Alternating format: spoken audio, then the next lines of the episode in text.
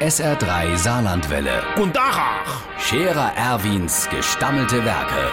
wo wir gerade beißen, pass mal auf. Erwin, grad einen Moment noch. Übrigens, Irmsche, auf der Wagner Kurt kannst du dich die letzte Zeit nicht mehr verlassen. Der kommt immer zu spät.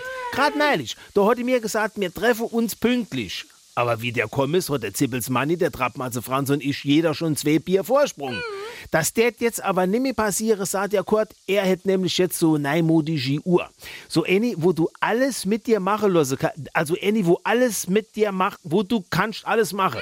Du kannst du im Internet gucken, du kannst du mit den Mails, do, die zählt, wie weit du halt schon getappt bist, anrufe kannst du auch damit und lauter so Zeug. Also quasi wie ein Computer, nur viel kleiner. Da hatte Manni gesagt, das wäre doch alles neimodische Ferz für die Junge. Und außerdem, er hätte gelesen, wenn du so ein Ding am Arm hast, dann täte der Herr Google und der Herr Apple und der Herr Microsoft, die täte dich dann überall hin verfolgen, quasi rund um die Uhr.